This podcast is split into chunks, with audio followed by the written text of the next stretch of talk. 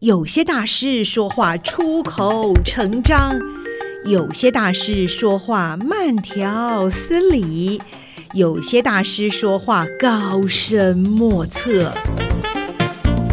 今天就让大师说说人话吧，保证听得懂、听得入神、听得如痴如醉。现在就和宋怡一起进入听得懂大师，让大师说人话。Hello，各位听众朋友们，大家好，我是宋怡，欢迎大家再来到我们的听得懂大师。今天我们很高兴呢，再度的访问到联一再生股份有限公司的董事长尤柏林。尤董事长您好。大家好，我是尤柏林，是充满了朝气的声音，对我们这个再生呢非常的期待。但是其实啊，我们在这个开始录音之前呢，跟尤董事长在谈啊，就发觉尤董事长有充满了许多的梦想理念，而且他自己说他虽然是董事长，他基本上也是个创办人，所以他对于他所研究的领域以及未来要推动的呃这个再生医疗上面，事实上有许多的他的一些理想方向。哎，现在我们就要来请教一下了。那在您这么辛辛苦苦推动哈，那您觉得？在台湾地区到现在为止，你在推动的过程，是不是有碰到一下一些什么样的一些一些困难困境？你觉得怎么样做，对我们这个再生医疗这个体系可以推动推广的更好的呢？好的，当然有一些问题我们看到了哈、嗯。那第一个，我我先从它的重要性啊、嗯，我觉得就像我们今年九月十七号我们办的那个台湾再生医疗。展望，展望的研讨会，研讨会、嗯、是。那么，就像我在那个研讨会我，我我所讲的，我希望啊，我们这个研讨会能够抛砖引玉，嗯嗯，能够让这些学院派的医疗人员，啊，我我举我例子好了。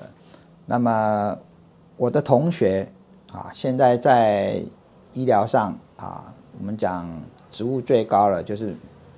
某个医学中心的院长，那我们很多都分布在现在目前这个年纪都是部主任啊，或主任啊，都是这个高阶主管的这个位阶了，非常高阶的啊哈啊。其实这些这些人他在本身的专业上的成就，有些甚至是已经到国外的名气，写出去的文献发表都已经到国外了。嗯，可是他们对于再生医疗、细胞疗法、免疫细胞疗法、干细胞疗法，或者细胞衍生物或者组织工具，他们还存在着一个半信半疑。嗯啊，那所以，我这个研讨会的一个用意，就希望抛砖引玉。我希望这些学院派的医疗人能够来正视这个问题，也能够来加入。那我希望再生医疗能够在台湾成成为正统医学的。主流之一，嗯，是，请大家注意，主流之一，被正统医学的人所接纳。嗯，那为什么他们目前对他半信半疑，还有甚至是有排斥？嗯哼，半信半疑，因为当然这个是很新的东西。是，那我们台湾的医学教育，我们台湾的医医学的。人才的培养是非常国际性，是尖端的，他们都要看实证医学。嗯，你的结果有没有文献发表？发表在什么期刊？分数几分？他们才会接受。嗯哼。那再生医学这个东西，因为刚开始，是它的 case number 不会太多，所以很难登到一个国际性的一个很知名的一个像临床医学的期刊，譬如说像新英格兰医学杂志，或者像 Lancet 这么最高等级的一个，或者是像。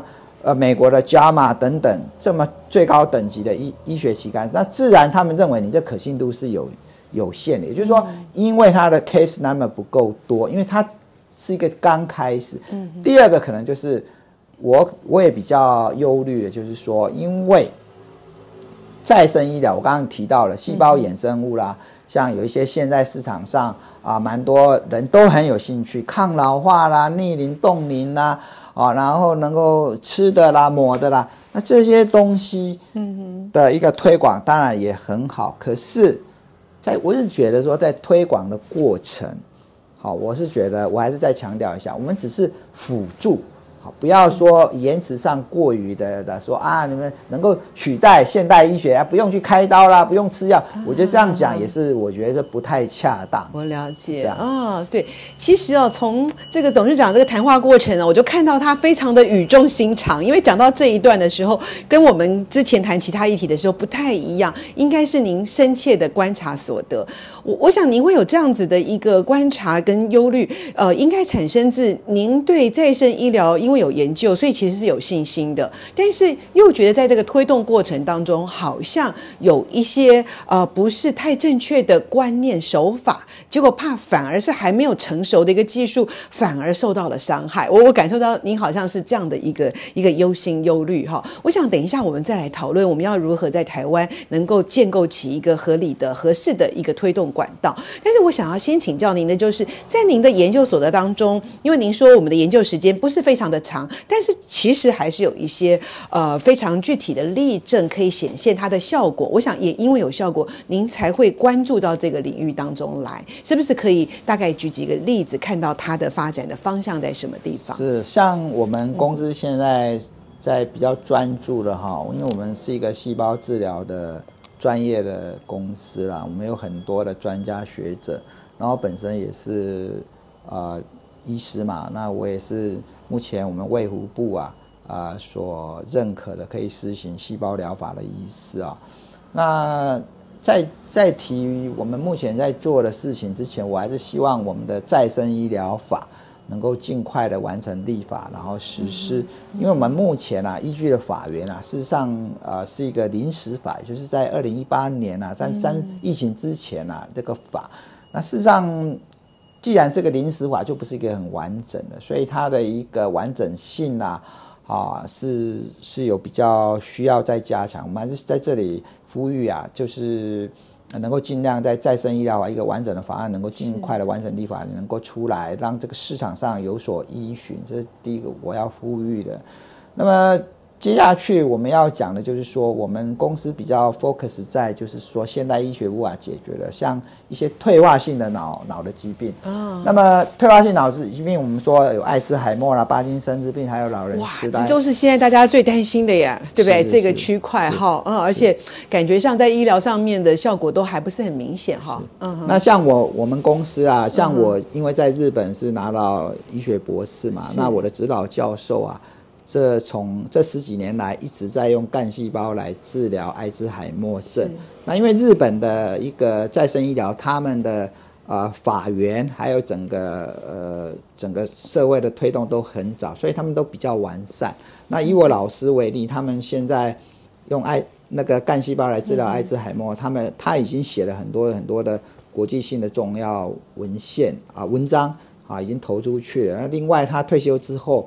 也在日本东京啊，有一家新成立的一个再生医疗的机构，担任首席的医疗顾问。也就是说，在像日本这么一个先进的国家，他们在再生医疗啊，他们的法源还有实施的方法，比如说他们的细胞培养师是是要有证照的哦，细胞培养师都是有证照，养细胞那个也是要有证照的。哦，那真的是发展的更为成熟的一个做法。你在养细胞设施，我们政府会管。我们现在有所谓的 GTP，哈，我们会管。会发照，可是养细胞的人事实上也要认证啊。嗯、对呀、啊，那也是一个蛮专业的工作，对不对？因为就是你养出来，你要签名的，就好像一个艺术品，你要签名，你要负有法律的责任，不是只有私打的。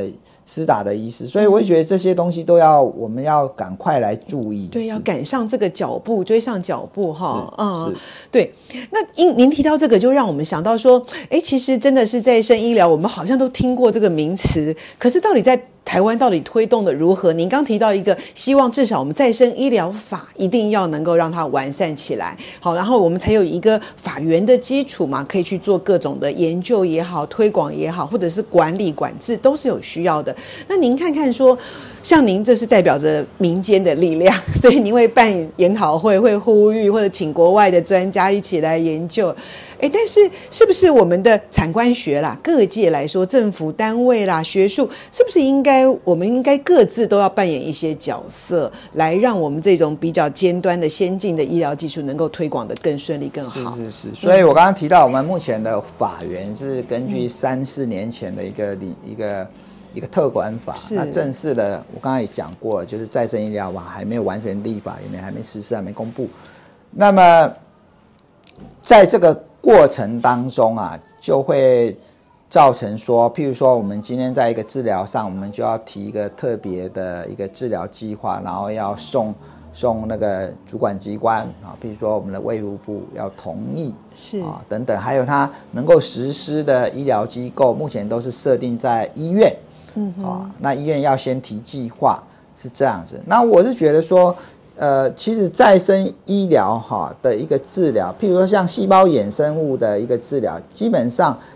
并不一定要在医院的那么多那么好的设备之下要做，其实是不一定的啊。像像日本来讲，他们也没有这样的，所以其实说，在一个专业的医师，哈，也取得了啊细胞治疗的医师，他自己的一个呃医疗的场所，事实上是可以有条件的，只要他符合需求、符合政府的规范，也是可以让他施行。另外在取得细胞治疗的医师的资格上，我是比较倾向于，我们应该要有一个门槛啊。讲到这里，我总会想到台湾的医美啊，台湾的医美这二十几年来走到现在啊，啊，我个人是我个人是觉得很可惜，因为即使到现在，你只要有一张医师执照。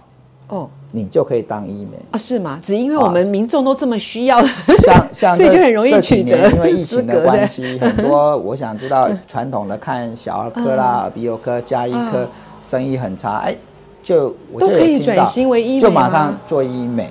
哦，是吧？所以我就觉得说，我是 希望我们的再生医疗蛮有弹性的。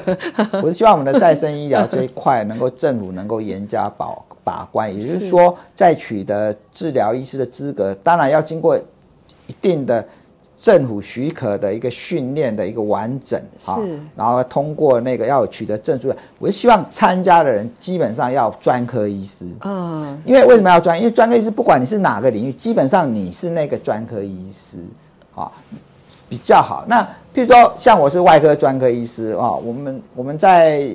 呃，那个住院医师时代也经过很严格的训练，要学学学，慢慢学啊。然后最后我也开了很多的癌症啊等等。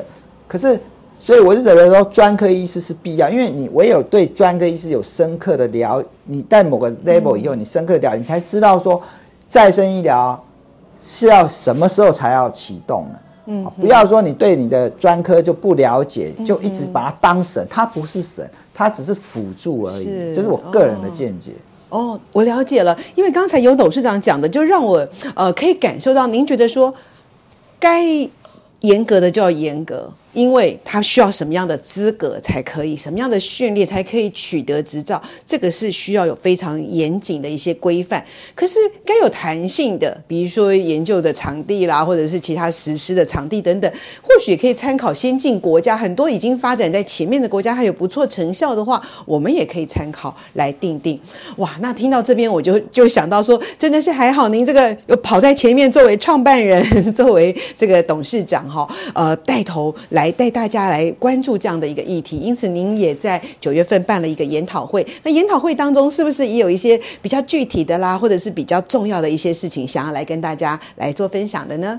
好，譬如说我们在研讨会里面有一位专家哈、嗯，他专门是研究听力受损哦，啊，听力的受损，不管你是外伤的还是因为老化年纪大了听力会受损。那现在也有所谓的电子耳哦，对呀、啊，是嗯，看到。可是电子耳越用。嗯第一个，你的神经死了还是死了？